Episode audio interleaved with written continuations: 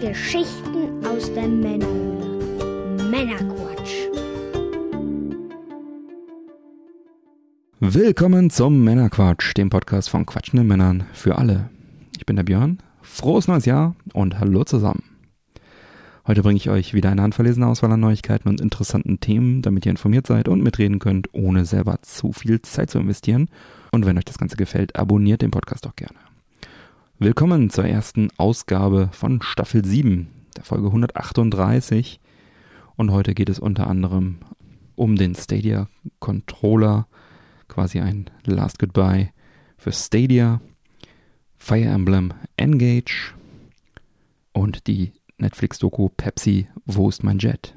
Und einiges mehr. Und in der Pre- und Post-Show für die Unterstützer geht es unter anderem um das Guardians of the Galaxy Holiday Special und einen NASCAR-Rennfahrer, der sein NASCAR mit einem GameCube verwechselt hat. Los geht's. So, da sind wir wieder. Wie schön. Nach der Winterpause. Zunächst der Dank wieder für das fleißige Klicken auf die Werbeanzeigen auf der Webseite. Es gibt kaum ein schöneres Zeichen der Wertschätzung. Ja, Staffel 7. Wow, wie die Zeit vergeht, wenn man Spaß hat. Wie der Mike sagen würde. 2017 haben wir angefangen und jetzt schreiben wir das Jahr 2023. Wow. Ja, wie geht's weiter mit dem Männerquatsch Podcast? Wie jedes Jahr in der Winterpause mache ich mir Gedanken, wie es mit dem Podcast in der neuen Staffel weitergehen kann und soll und so natürlich auch in diesem Jahr. Nachdem mir im Herbst letzten Jahres ein wenig die Puste ausgegangen war, wir hatten ja das Gespräch im Discord in der Männerquatsch Society, da habe ich mich gefragt, äh, woran lag das? Und vielleicht auch ein bisschen, wie kann man das in Zukunft vermeiden? Und ein großer Punkt war sicher die Tatsache, dass sich im Herbst wieder viele Events ereignet hatten. Allen voran die Gamescom natürlich. Ihr wisst, ich war eine Woche lang vor Ort mit Präsenz im Retro-Bereich und vielen Terminen und ja, viele Leute getroffen, viel, viel erlebt, viel gemacht. Und daraus entstand dann eine mehrstündige Gamescom-Folge, sowie dann eine noch längere Retro-Rundgang-Folge mit vielen Interviews und so weiter und so fort. Und dann hatten wir ja auch noch weitere Sonderfolgen abseits der Gamescom im Herbst. Hat sich da äh, alles etwas geknubbelt. Alles soweit super und auch äh, macht auch Spaß und so weiter ist klar, aber war halt auch alles sehr, sehr anstrengend oder ist es jedes Mal wieder. Also nicht nur, dass man auf den dem slash den Events vor Ort ist, sondern halt auch dann entsprechend die Sendungen, die daraus fallen. Ja, dieses Jahr kommt dann noch voraussichtlich wieder das E-Jack Fest, das European Jack Fest dazu und man wird ja auch nicht jünger. Naja, da ich aber weder auf die Sonderfolgen noch auf die regulären Folgen verzichten möchte, würde ich gerne eine Kombination aus beidem ausprobieren. Sprich, es erscheinen weiterhin wie gewohnt zwei Folgen meiner Quatsch jeden ersten und dritten Montag im Monat. Allerdings werden die Sonderfolgen nicht mehr zusätzlich zu den regulären Folgen erscheinen, sondern anstatt. Das bedeutet, dann wird es mal eine reguläre und mal eine Sonderfolge sein. Es kann also Monate geben, wo es eine reguläre und eine Sonderfolge gibt und dann sicherlich auch mal Monate, wo es zwei reguläre gibt und keine Sonderfolge. Ich denke mal, die Kombination mit zwei Sonderfolgen und keiner regulären würde ich erstmal vermeiden, es sei denn, es gibt irgendwie einen besonderen Grund dafür. Somit bleibt die Vielfalt so ein bisschen erhalten und das Volumen wird hoffentlich dann äh, ein bisschen gedeckelt und eingegrenzt. Die regulären Folgen haben ja schon seit letzter Staffel eine Ziellänge von 25 bis 35 Minuten. In der Praxis war es dann doch oft deutlich länger. Und da werde ich dieses Jahr nochmal versuchen, ein bisschen mich äh, dieser Ziellinie dann auch äh, zu nähern, beziehungsweise da in der, in der Timebox zu bleiben. Und für Sonderfolgen gibt es ja sowieso keine Timebox, keine Ziellänge. Hier wird es natürlich auch mal kürzere und auch mal längere geben. In der letzten Staffel habe ich außerdem bemerkt, dass ein kleiner Abstand zum aktuellen Newsgeschehen auch sehr befreiend sein kann. Diesen Weg will ich gerne auch in Staffel 7 ein wenig weiter verfolgen, mehr auf meine persönlichen Erfahrungen, Erlebnisse und Interessen fokussieren. Es wird natürlich auch immer aktuelle Themen wiedergeben und News und so, das ist klar. Aber, also eigentlich so wie bisher auch, aber immer mehr so als Einordnung und Kommentar und nicht einfach als vorgetragene Newsmeldung. Aber das ist ja letztendlich eh schon immer so gewesen. Aber das äh, wird dann auch so bleiben. News spammen, das machen andere schon und bei einer zweiwöchentlichen Veröffentlichung ist es sowieso utopisch, dass man tagesaktuell ist und alles irgendwie abdecken kann. Na, also da lieber Schwerpunkte setzen, beziehungsweise Interessen mehr beleuchten. Ähm, zum Beispiel könnte man nochmal eine Analog Pocket Folge machen, die ein bisschen äh, dann auch den, äh, die Erfahrungen tatsächlich beleuchtet. Das würde mir zum Beispiel mehr Spaß machen, als äh, irgendwelche PlayStation oder Xbox Spiele zu beleuchten, die ich wahrscheinlich nie spielen werde. Klar, wenn ich sie spielen werde, werde ich drüber sprechen. Aber irgendwelche random Games, nur weil sie gerade erscheinen, das muss nicht sein. Und natürlich, wenn Interesse in der meine Quatsch Society für bestimmte Themen oder Spiele besteht, dann werden die natürlich vorrangig behandelt. Und es wird natürlich auch immer wieder Spiele und Themen geben, die dann auch zum Beispiel über Manuel dann reingespült werden. Er hat ja auch da seine Interessengebiete. Eigentlich mehr nach dem Motto, alles was Spaß macht. und natürlich werden Manuel und auch Mike sowie vielleicht der ein oder andere Gast auch dann in dieser Staffel wieder mit am Start sein. So, ich denke, damit habe ich das Wort zum Sonntag vorgetragen und wir können dann mit dem nächsten Thema weitermachen. Fragen, Anregungen, Diskussionen, Meinungen, bitte alles in Discord, in der Männerquatsch Society. Den Link zum Discord findet ihr auf männerquatsch.de ganz unten. Ja, und bevor wir nun in die Sendung richtig hinein starten, was wird denn heute genossen? Ja, ich habe auf vielfachen Wunsch einen Whisky, einen Suntory Toki from the House of Suntory Whisky established 1923 blended Japanese Whisky 43 Volumenprozent einer schicken Glasflasche naja, mittelschicken Glasflasche mit einem schönen Label drauf. Und ja, ist ein japanischer Whisky. Ich hatte mir den gekauft, weil ich mich gerne mal Richtung japanischen Whisky so ein bisschen vortasten wollte. Bin jetzt tatsächlich auch schon eine Weile hier liegen. Und ähm, anstatt mit dem Santori Hibiki zu starten, der mir empfohlen wurde, Grüße an Silvio, ist, ist jetzt erstmal der Toki geworden. Hier haben wir ein Blend aus Hakushu und Yamazaki Single Malt und Cheetah Grain Whisky. Und preislich liegen wir hier so um die 30 Euro, also eine Einstiegs-Whisky, ein Einsteiger-Whisky kann man sagen, der sich auch in vielen Supermärkten findet und sicherlich auch viel zum Mixen von Cocktails und ähnlichem benutzt wird. Ja, ob jetzt äh, der Toki eine gute Wahl war, um den milden und hochwertigen japanischen Whiskys äh, gerecht zu werden und ob er exemplarisch dafür steht, das finden wir jetzt gleich gemeinsam raus. Und deswegen schütte ich mir jetzt mal ein Gläschen ein. Schöner Schraubverschluss, kein Korken in der Preisklasse, aber sicherlich nichts Ungewöhnliches. Ah, komm, noch ein bisschen mehr. Soll der Geiz. Wieder zugeschraubt. Von der Farbe her sind wir hier sehr hell. Stark verdünnter Honig, würde ich sagen. Nochmal reinriechen. Fruchtig. So Richtung Apfel, würde ich sagen. Bisschen kräuterig, war schwer zu sagen, was da kommt. Also Apfel habe ich ganz stark. Liegt auch ein bisschen was an Alkohol drüber. Das ist ein No-Age State Whisky, also keine Alter drauf.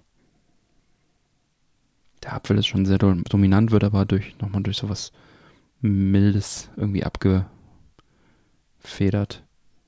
Also kein Stechender, sondern eher so ein, eher so ein, so ein naturtrüber Apfelsaft. Hm. Aber nicht so süß wie ein Apfelsaft, also schon, schon eher auf der, auf der knackigen Seite. Erst mal einen grünen Apfel habe ich erst gedacht, aber ein bisschen, bisschen süßer noch. Naja, so viel zur Nase und wie er dann geschmeckt hat. Das teilen wir wie immer am Ende der Sendung. Ja, ich hatte in der Pre-Show schon ausführlich erzählt, was ich aktuell alles so aussortiere um die Optimierung meiner doch recht großen Retro-Games-Sammlung so ein bisschen voranzutreiben und äh, tatsächlich so ein bisschen mehr Fokus auf die Dinge zu legen, die ich auch tatsächlich wertschätze und die mir Freude machen und wo ich vielleicht auch eine persönliche Verbindung zu habe und die vielleicht sogar ab und zu mal nutze. Und ja, ein Teil, welches ich also unter dieser Prämisse gehen lasse, ist ein Sony Trinitron PVM Studio Monitor mit der Bezeichnung 14N5E. Die 14 steht hier für 14 Zoll, also ein ja, kleiner Monitor, wie früher die Amiga Commodore Monitore, die waren auch alle 14 Zoll und irgendwann waren die PC-Monitore auch mal so klein, aber ist schon eine Weile her. Das neue MacBook äh, Pro oder das aktuelle MacBook Pro ist auch 14 Zoll. ja, also klein und handlich. Die PVM und BVM Monitore sind Profi-Monitore. Bin jetzt kein Fernsehtechniker, weiß jetzt nicht die genaue Bezeichnung. B wird wahrscheinlich für Broadcasting stehen. Denn äh, die wurden auch in Fernsehstudios äh, verwendet, um ein perfektes, unverfälschtes Bild, zum Beispiel in der Regie, dann entsprechend zu bekommen. Und die Technik ist dann halt auch deutlich hochwertiger und auch viel, viel teurer äh, als das, was man so als Konsument dann in den Geräten bekommt und bekam. Heute werden solche Geräte auch immer noch gebaut unter der Bezeichnung als Flachbildschirmvariante dann und auch im TV eingesetzt. Wenn ihr mal irgendwie Nachrichten schaut, Tagesschau und dann habt ihr irgendwelche Bilder, wo dann mal so Monitore im Hintergrund sind, wenn, keine Ahnung, öfter mal äh, irgendwelche, hier gibt es so einen Rechtsberater, äh, Rechtsfuzzi von der die Tagesthemen dann, der dann immer erklärt, was so der rechtliche Hintergrund von irgendwas ist.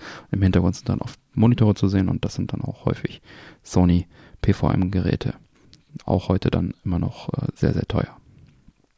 Natürlich. Aber diese alten Röhren, als sie dann in Fernsehstudios und wo auch immer sie gedient haben, ausgedient hatten, waren sie dann in der Retro-Community natürlich sehr, sehr willkommen und dankbar aufgenommen worden. Da sie sehr wenig verfügbar sind, aber sehr leistungsstark sind und sehr beliebt sind, äh, hatte sich das natürlich auch direkt auf die Preise im Gebrauchtmarkt wieder niedergeschlagen. Meinen kleinen 14er PVM habe ich mal bei mir in der alten Firma im Keller gefunden, muss man sagen. Durfte den dann mitnehmen, da hat er ausgedient. Wir hatten da schon auf flache Geräte umgestellt. Mein Plan war dann, das Ding einfach schön auf Events zu verwenden, ne, auf dem äh, European Jack Fest oder wo auch immer man so ist. Und da ich mittlerweile noch einen großen BVM besitze, der auch schon mal auf der Gamescom bei mir am Stand im Einsatz war, habe ich den kleinen eigentlich nie wirklich genutzt. Und so habe ich mich dann jetzt entschlossen, dass der dann jetzt gehen kann. Da die zwischen 300 und 400 Euro gehandelt werden, ist das für einen 14 Zoll Monitor eine feine Sache. Ne? Wenn man, ich habe noch Dutzende äh, Konsumer-Fernseher rumfliegen und für die Events ist das alles absolut ausreichend. Da habe ich so einen schönen Philips-Röhre zum Beispiel, die macht ein gutes Bild für, mit einem Henkel dran. Schön leicht, viel leichter als die PVM-Geräte, die recht schwer sind und sehr kastig da ist das kein so Riesenverlust. Ein weiterer Nachteil bei den Profi-Geräten ist, dass sie oft keine Boxen eingebaut haben. Und da ihr Zweck ja das perfekte Bild ist, und die waren dann halt auch oft in solchen verkleideten großen Ständern drin, wo dann so mehrere Monitoren nebeneinander waren und äh, waren zu den Seiten hin verkleidet, wo dann eh kein Ton zu hören gewesen wäre. Und das Bedienpanel ist auch oft nicht verbaut, also keine Knöpfe vorne, wo man dann irgendwie was regeln kann oder ins Menü kommt. Das ist dann oft so ein großes und komplexes externes Bedienpanel. Von einer Fernbedienung zu sprechen wäre hier irreführend, weil das mehr so ein Pult, was man anschließt und dann ansteckt und dann da irgendwie die Sachen steuert. Alles nicht sehr konsumerfreundlich, weil sie eben nicht dafür gedacht waren. Und last but not least haben sie halt einfach keinen normalen SCART-Anschluss hinten, weil sie setzen halt auf verschiedene andere Anschlüsse und SCART ist halt so ein Konsumeranschluss wieder. Ne? Gibt aber einen Adapter für äh, den letzten Punkt. Und natürlich kann man auch externe Boxen anschließen und so weiter. Ne? Ja, mein kleiner PVM 14er, der hat jetzt eine Box und ein Bedienpanel direkt eingebaut, was ihn halt ideal dann gemacht hätte für Events. Hinten mit einem kleinen Adapter kann man dann auch direkt zum Beispiel über Composite dann ein, eine Konsole anschließen. Und das habe ich jetzt also auch nochmal final getestet, bevor der dann jetzt geht. Und ja, dieser Composite kennt ihr, das ist dieser kleine gelbe Stecker, der bei den meisten Konsolen in den späten 80ern, 90ern, frühen Nullerjahren äh, als Standardkabel dabei lag und was man schnell zur Seite gelegt hat und sich ein vernünftiges RGB-Kabel gekauft hat. Das NES hatte so einen, so einen Stecker dran, Super Nintendo, die Wii wurde damit noch ausgeliefert. Und das Bild ist halt auf einem normalen Konsumergerät wirklich schlecht damit, ne? Und was soll ich euch sagen? Auf diesem PVM, meine PS1, die ich da angeschlossen habe über Composite, das Bild war phänomenal. Das Bild sah auf diesem Monitor besser aus als auf vielen, vielen Standardröhren mit einem guten, teuren RGB-Kabel. Also, das war echt beeindruckend. Also klar, Rayman habe ich reingelegt, ne? das ist natürlich auch ein wunderschönes 2D-Spiel, was brillante Farben hat. Aber ich habe echt kurz gezweifelt, ob ich das Ding nicht doch behalten soll. Also so ein schön, schönes, sattes, farbiges, scharfes Bild. Klar, 14 Zoll ist auch schön eine kleine Röhre, die kompensiert auch viel, ne? Aber wirklich ein tolles Bild, tolle Farben, tolle Scanlines. Eigentlich ein echt geiles Gerät. Ich will damit eigentlich nur sagen, wenn ihr mal so, ein, wenn ihr euch umschaut nach PVMs, BVMs, dann, äh, und ihr habt so ein Gerät, wo ihr nur mit Composite rankommt oder halt mit verschiedenen anderen Profi-Steckern, wo ihr jetzt keinen Adapter findet, das kann man schon machen. Also das Bild ist trotzdem schon ziemlich gut oder besser als alles, was man so, was man so in, als Konsumer, glaube ich, bekommt. Ja, normal hätte ich ähm, jetzt hier diesen kleinen äh, Schwank in der Pre-Show erzählt, aber ich wollte jetzt einfach mal das mit allen Teilen hier, meine Geschichte über den PVM. Vielleicht ist das ja auch äh, spannend für Leute, die sich mit dem Thema noch nicht so beschäftigt haben. Ansonsten wenn ihr sowas lieber nicht in der Hauptshow hören wollt, männerquatsch.de Discord-Link anklicken und wir sprechen drüber. Ja, kommen wir zu nochmal zu Stadia, final. haben wir ja schon häufig drüber gesprochen, als es angekündigt war, als ich es ausprobiert habe, als es dann abgekündigt wurde und jetzt auch kürzlich nochmal ähm, in Sachen Safegame-Übertragung, zuletzt glaube ich in 132 haben wir zuletzt drüber geredet, Jetzt gibt es endlich ähm, eine offizielle Möglichkeit, den sehr guten Stadia Controller, der ja über WLAN funktioniert und kein Bluetooth normalerweise, ähm, nicht kompatibel mit normalen Bluetooth-Geschichten ist, den jetzt quasi freizuschalten für normales Bluetooth, für normale äh, Konnektivität mit PC und diversen anderen Geräten. Dazu hat Google eine Webseite, ein Tool zur Verfügung gestellt, und das ist da bis zum 31. Dezember diesen Jahres, also 2023, zur Verfügung, dass ihr das anklicken könnt. Ich werde es natürlich verlinken auf der Webseite in den Show Notes. Und da klickt man sich so ein paar, durch so ein paar Schritte durch. Äh, der Controller sollte vollgeladen sein. Und dann äh, wird er quasi, die Firmware da irgendwie verändert, so dass er dann ganz normal über Bluetooth verwendet werden kann. Ich habe es dann mit Steam ausprobiert, habe dann da eine Runde gezockt. Und ja, einzige Ding ist, was man wissen muss, man kann es nicht rückgängig machen. Aber ich sag mal so, Stadia gibt es nicht mehr und das ist der einzige Dienst, mit dem äh, dieser Controller vorher kompatibel war. Und vielleicht noch der Chromecast, das weiß ich jetzt gar nicht, ob der ohne Steam auch funktioniert. Aber das ist, es gibt eigentlich keinen Grund, das nicht zu tun. Ähm, so kann man dann wirklich diesen Controller noch benutzen. Finde ich cool von Google, dass sie das sozusagen da uns nun zur Verfügung stellen und uns das freischalten. Danke dafür. Dann habe ich etwas angespielt. Ich habe es in der Pre-Show schon ein bisschen angeteasert und zwar Fire Emblem Engage ist endlich erschienen am 20. Januar 2023 und ich habe mir natürlich die Collectors Edition, die Divine Edition vorbestellt gehabt und auch glücklicherweise über einen großen und unzuverlässigen Elektronikmarkt mit so roten komischen Buchstaben dann auch bekommen. Das geht ja nicht immer so glimpflich vonstatten, wie ich schon mal erzählt habe. Naja gut, also es hat fast reibungslos geklappt. Ich habe die E-Mail bekommen, ich bin hingefahren und ja, auf der Collectors Verpackung, die ist ja aus Pappe bekanntlich, waren jetzt ein paar Aufkleber drauf, ein Post-it mit Tesafilm.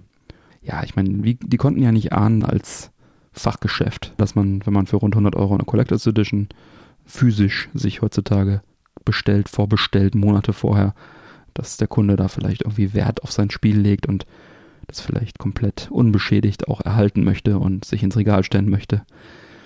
Ja, die Aufkleber gingen zum Glück alle gut ab, aber trotzdem ist so viel Ignoranz echt nervig. Der Einzelhandel kann ja froh sein, dass er überhaupt irgendwie physisch noch Games verkauft Und dann machen sie sich sogar das Geschäft mit den Collectors Editions so ein bisschen kaputt. Ne? Ja, war jetzt der einzige Laden, wo ich noch vorbestellen konnte. Amazon hatte am, am Launch Day nochmal irgendwie zehn Stück oder so da gefühlt. Aber hat jetzt alles geklappt. Ist okay. Normal hätte ich zwei bestellt und geguckt, welche unbeschädigt bei mir ankommt, die andere dann wieder äh, abgegeben. Apropos Collectors Edition, die, die Wein Edition ist jetzt leider nicht sehr üppig ausgestattet. Als Fan war es natürlich trotzdem Pflicht für mich, die Collectors Edition zu kaufen. Ähm, aber wir haben hier ein Artbook drin, Steelbook, äh, ein Poster und Art Cards und halt diese große Pappschachtel. Und wenn man bei Nintendo selber bestellt, gibt es auch noch ein Poster und einen Pin dazu. Auch wenn die Collectors da natürlich auch schon seit Äonen ausverkauft ist. Und was auch ganz cool war bei Nintendo selber auf der Webseite im Shop, war sogar jetzt vor dem Launch für kurze Zeit wieder ähm, einen Schwung Amiibos zu bekommen, Fire Emblem Amiibos und da auch der weibliche Corin. Das war ja der einzige Fire Emblem Amiibo, der mir noch fehlte. Den konnte ich jetzt auch endlich dazu bestellen. Kam zwar noch nicht an, aber ein gutes Gefühl, den jetzt auch endlich in der Sammlung zu haben. War so fast das einzige Item, was mir noch fehlte von den regulär äh, frei verkäuflichen Sachen. Ja, so zurück zum Spiel. Fire Emblem Engage schlägt wieder voll in die Kerbe von Fire Emblem Three Houses, also das letzte Fire Emblem für die Switch. Grafisch und technisch ist das Ganze sehr ähnlich und voll im 3D Polygon-Look gehalten mit Third-Person-Metagame in einer Basis. Und hier gibt es jetzt zusätzlich nochmal eine Weltkarte. Die Basis ist jetzt hier halt keine Schule, sondern so ein Himmelreich, sage ich jetzt mal. Ja, und Weltkarte, wie gesagt, dabei, wie in den alten Teilen auch. Die Story ist auch wieder echt nett. Ihr rettet wieder mal die Welt und unterstützt werdet ihr dabei von solchen Emblem-Ringen, die wiederum berühmte Charaktere aus vergangenen Abenteuern enthalten. Und so werden dann geschickt bekannte Helden in das neue Abenteuer mit übernommen, eingeführt und verwendet. Und auch Amiibos kann man wieder einsetzen, um Waffen, Ausrüstung und kosmetische Items zu erhalten. Und da bekommt man natürlich dann äh, mehr davon, äh, wenn man Fire Emblem Amiibos einsetzt. Aber jeden, jeder Amiibo ist auch irgendwie kompatibel und gibt einem dann einen kleinen Bonus. Alle 24 Stunden kann man, glaube ich, vier oder fünf dann verwenden nacheinander. Und vom Gesamteindruck ist es eher so, man fühlt sich schon sehr an den direkten Vorgänger erinnert in vielen Punkten ein bisschen mehr vom Gleichen. Es ist natürlich ein komplett neues Setting, neue Umgebung, neue Story und so weiter. Aber es fühlt sich schon sehr nach Three Houses an. Das hat halt Vor- und Nachteile. Ne? Der Vorteil ist, man fühlt sich da direkt wieder zu Hause und direkt wieder wohl. Und wenn man das alte gut fand, wird man das mit Sicherheit hier auch nicht verkehrt finden. Auf der anderen Seite ist natürlich auch vielleicht nicht so viel Progression, wie man es eventuell erwartet hätte. Für mich ist es auf jeden Fall in Ordnung. Die ähm, es gibt genug Neuigkeiten, genug neues, neue Gameplay-Mechaniken. Die laden dann auch zum Mikromanagement ein, wie das so ist bei Fire Emblem. Man kann aber auch viel automatisieren. Man experimentiert viel, man optimiert viel. Auch die Fähigkeiten und die Ausrüstung der Charaktere. Da kann man schon einige Zeit drin versenken. Also ich hatte sogar das Gefühl, dass es noch ein Ticken komplexer, was das angeht, ist als der Vorgänger. Also viele Stellschrauben oder noch mehr Stellschrauben, als es, äh, als es ohnehin schon gab. Und es gibt auch einige Mechaniken, die man leicht übersehen kann, die dann vielleicht nicht so deutlich eingeführt werden, vielleicht erwähnt werden, aber da man so viel zu entdecken hat und so viel einzustellen hat, gehen einem da vielleicht schon mal die ein oder anderen ja, elementaren Mechaniken mit irgendwelchen Ringen, die man dann noch irgendwie spawnen kann, dann vielleicht mal durch, aber man kommt da schon hinter und die große Stärke von Fire Emblem, die Story ist natürlich auch wieder dabei und sehr unterhaltsam und die Kämpfe sind wieder vom Feinsten, Strategie, Rundenstrategie vom Feinsten und die Kombination, das ist ja das, was Fire Emblem auch ausmacht. Man muss halt den, ich habe das Gefühl, jedes Mal etwas äh, mehr in die Höhe getriebenen Enemy-Style mögen. Es ist schon teilweise recht überzeichnet und recht cartoonisch, aber mich hat es jetzt gar nicht gestört. Ja, wenn euch das gelingt, das so ein bisschen auszublenden, ist auch vielleicht falsch, aber das gut zu verdauen, dann erwartet euch ein spannendes, gut inszeniertes Abenteuer mit tollen Taktikkämpfen und alles in allem genau das, was ich auch als Fan der Serie erwartet hatte. Und ich habe mittlerweile gut 30 Stunden investiert und werde das Spiel auch definitiv noch mehrmals durchspielen wahrscheinlich. Also zweimal ist Standard eigentlich, mindestens. Dann gibt es ja auch noch den Erweiterungspass mit 29,99 Euro. Da bekommt man dann noch mehr von allem, mehr Emblemringe, mehr Items, mehr Erfahrung, mehr Missionen. Ähm, immer ähm, so wellenweise, wie das mittlerweile üblich ist. Ich glaube, drei Wellen gibt es. Die erste ist jetzt mit dem Launch schon da. Und das Spiel kostet regulär 59,99 und die Collectors Edition, wenn ihr sie bekommt, 99,99. Ich wurde nicht enttäuscht und meine Switch hat wieder richtig viel zu tun im Moment. Und wenn ihr euch für Rundenstrategie-Spiele oder Strategie-Rollenspiele, was ja hier das richtige Genre wäre, äh, interessiert und ähm, auch den, den Stil ertragen könnt. Also wie gesagt, mich stört es gar nicht, ich finde es sogar ganz gut. Aber es gibt da ja auch einige, die vielleicht eher auf einen seriöseren Stil stehen. Also wer das mag, der kann da mal reinschauen und wird da sicherlich seinen Spaß haben.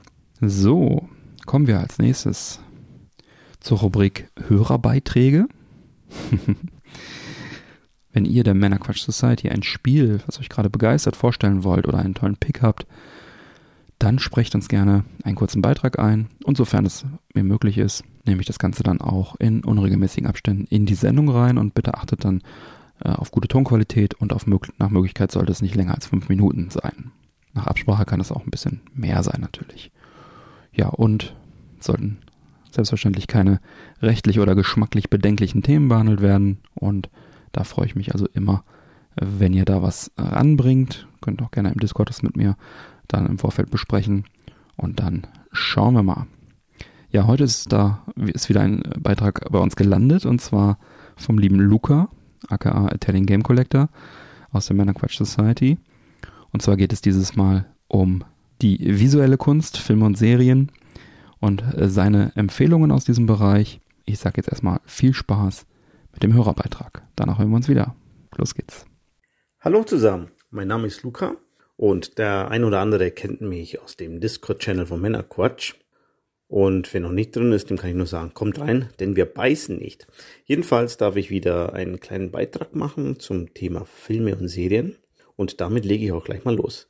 Fangen wir mit einem Film auf Disney Plus an, der im Dezember 22 erschien, mit dem verheißungsvollen Titel Barbarian. In den Hauptrollen haben wir eine für mich eher unbekannte Darstellerin, nämlich Georgina Kemper als Tess. Und die beiden anderen kennt man, nämlich Bill Skarsgård als Keith und Justin Long als AJ.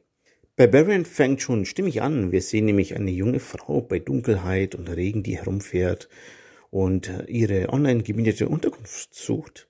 Schließlich findet sie das Haus, gibt den PIN ein für den Schlüsselkasten und siehe da, er ist leer. In dem Moment aber, wo sie zu ihrem Auto zurückgehen will, geht dem Haus das Licht an. Sie geht also zurück zur Tür, klopft an und ein junger Mann macht ihr auf. Wie sich schnell herausstellt, wurde das Haus wohl doppelt verbucht. Der Fremde, so nett er auch scheinen mag, bittet Tess erstmal herein, denn draußen regnet es ja, so kann sie sich aufwärmen. Nach ein bisschen anfänglichen und verständlichem Argwohn können sich die beiden darauf einigen, dass sie dort erstmal übernachtet. Am nächsten Tag wacht Tess auf und will gerade etwas aus dem Keller des Hauses holen, da entdeckt sie per Zufall unten eine Geheimtür, die in einen mysteriösen, dunklen Gang führt. Und genau hier fängt der Film an, die Spannungsschrauben anzuziehen. Barbarian spielt absolut großartig mit den Erwartungen des Zuschauers und entfaltet dabei auch noch eine tolle Mystery- und Gruselatmosphäre. Der anfangs erwähnte Justin Long wird zwar etwas später im Film eingeführt, aber auch er trägt eine zentrale Rolle. Tolles Schauspiel, stimmige Musik und eine nervenzerrende Geschichte machen für mich persönlich aus diesem Streifen eine echte Überraschung. Neun von zehn Punkten. So, jetzt switchen wir aber zu Sky Wow rüber, nämlich zu Gunpowder Milkshake, einem Film aus dem Jahr 2021. Wir haben hier eine absolute Frauenpower-Riege, was die Darsteller angeht geht, nämlich wir haben Karen Gillian, Cersei Lannister, Akalina Hidey, die charmante Carla Cugino, Michelle Yeoh und Angela Bassett. Wir haben hier einen Actionfilm, der in der Welt der Auftragskiller spielt. Die Story dreht sich im Prinzip um Rache und ist jetzt nichts wirklich Neues. Dafür stimmt aber alles andere an dem Film, der mir so unglaublich viel Spaß gemacht hat. Wenn ihr saftige Action à la John Wick mögt und dabei nichts gegen eine gute Portion Humor habt, dann bitte, bitte Leute, schaut euch diesen Film an. Die Kulissen haben durch ihre Neonschilder und Leuchten einen coolen 80s-Style, die Action ist brachial und blutig, der Sound und die Musik fangen perfekt die Szenen ein. Dazu noch diese geballte Lady Power der Darstellerinnen, die allesamt genau wissen, was sie da tun. Es kommt eigentlich selten vor, dass mich in kurzer Zeit gleich zwei Filme überraschen. Aber mit Gunpowder Milkshake ist es tatsächlich passiert. Umso geiler finde ich es, dass ein Sequel in Arbeit ist. Auch hier 9 von 10 Punkte. So, jetzt springen wir rüber zu einem anderen Streaming-Anbieter, nämlich zu Netflix. Dort läuft seit Januar, glaube ich, oder vielleicht auch Dezember, eine Mini-Doku mit dem Namen Pepsi, wo ist mein Jet? Diese Mini-Doku porträtiert eine Story, die sich Mitte der 90er in den USA ereignet hat. Damals gab es einen bekanntlichen Krieg um die Gunst der Verbraucher zwischen dem Riesen Coca-Cola und eben Pepsi. Ähnliches war in der Zeit hier auch mit Sega und Nintendo der Fall. Um sich einen Vorteil zu erhoffen und ihre Marktanteile zu vergrößern, startete das Unternehmen mit dem rot-weiß-blauen Logo ein Punkteprogramm. Ein aufwendiges Werbevideo wurde produziert, das die Prämien vorstellte und am Ende mit einem Witz endete, der besagte, dass man sich für sieben Millionen Pepsi-Punkte einen echten Harrier-Jet holen konnte. Soweit so gut. Wäre da nicht ein Student namens John Leonard, der sich ausrechnete, wie viele Flaschen und Dosen er sich kaufen müsste, um diese Punktezahl zu erreichen. Dann machte er eine Gegenrechnung, was so ein Harrier-Jet kosten würde und kam zu dem Entschluss, dass er damit eigentlich ein gutes Geschäft machen würde. Zu seinem Glück war er auch noch mit einem Geschäftsmann befreundet, er erzählte ihm seine Idee und dieser stimmte zu, als Investor aufzutreten.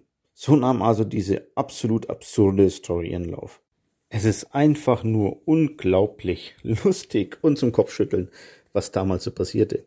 Angefangen mit dem Fehler seitens Pepsi, keine einzige Klausel und kein Kleingedrucktes in dem Werbespot zu verwenden. Bis hin natürlich zu den beiden Typen, die darauf bestanden, dass sie ein Recht auf den Jet hätten. Das Ausmaß, was diese Auseinandersetzung hervorrief, ist einfach nur absurd. Sowas kann eben nur in Amerika passieren. Ja, ich hatte Spaß mit der Doku und ich denke, ihr werdet es sicherlich auch. Darüber hinaus hat die Doku nur vier Folgen, die man richtig schön wegsnacken kann. Beide Daumen nach oben von meiner Seite aus. Und jetzt viel Spaß mit dem Podcast und zurück an Björn. Ciao. So, da bin ich wieder. Vielen Dank für den Beitrag, Luca gerne mehr davon. Du weißt, ich schätze das sehr. Du teilst es ja auch immer schön schon im Discord, was du alles so schaust. Ja, Pepsi, wo ist mein Jet? Diesen Titel hatte ich auch auf meinem Zettel hier. Ich habe mir die Netflix-Doku nämlich auch angeschaut und fand das ebenfalls sehr, sehr interessant und gut. Und das Werbeversprechen von Pepsi, für 7 Millionen Pepsi-Punkte einen Harrier-Jet zu erhalten, der lief zwar so bei uns nicht, dieser Spot, aber mein persönlicher Bezug zu dem Thema ist, dass damals irgendwann in den 90er Jahren auf dem Schulhof diese Story irgendwie auch kursierte. Mündlich war es zwar ein bisschen anders überliefert bis nach Deutschland. Da ging es irgendwie darum, wenn du 100.000 Pepsi-Dosen sammelst und die einschickst, dann bekommst du einen Kampfjet. Aber hier sieht man mal wieder, wie gut dieser Spot und diese Idee doch eigentlich im Kern war, dass es dann sogar bis auf deutsche Schulhöfe irgendwie übergeschwappt ist, obwohl dieser Spot nie bei uns lief. Und damals gab es ja auch nicht wirklich Internet. Das war dann schon, war dann schon ein Ding. Für mich lief das immer so unter Urban Legend, ne? Also ich hatte, wusste nicht, ob das stimmt. Ich dachte so, ja, wäre cool, wenn und so. Man hat natürlich geträumt als Kind.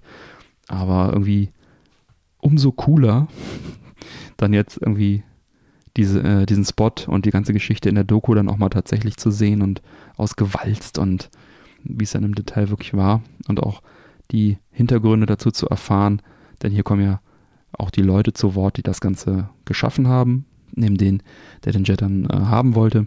Und für mich ist das echt eine sehr coole Doku, die ich auch sehr empfehlen kann. Besonders, wenn ihr irgendwie auch äh, früher mal davon gehört habt und euch das interessiert, wie das da zustande kam. Mich hat es sehr gut unterhalten und ich habe es sehr gern geschaut. Ja, weiter geht's. Wie schmeckt uns denn nun dieser Santori Toki Whisky aus Japan. Ich nehme auch mal eine Nase, nachdem ich jetzt schon ein bisschen getrunken habe, auch gucken, ob sich die verändert. Ich habe irgendwie das Gefühl, es ist süßer geworden, aber es bleibt eigentlich beim, beim Gleichnis auch nicht, nicht unendlich komplex. Aber sehr angenehm, süß, bisschen fruchtig. Na, dann nehme ich nochmal einen Schluck und dann reden wir drüber.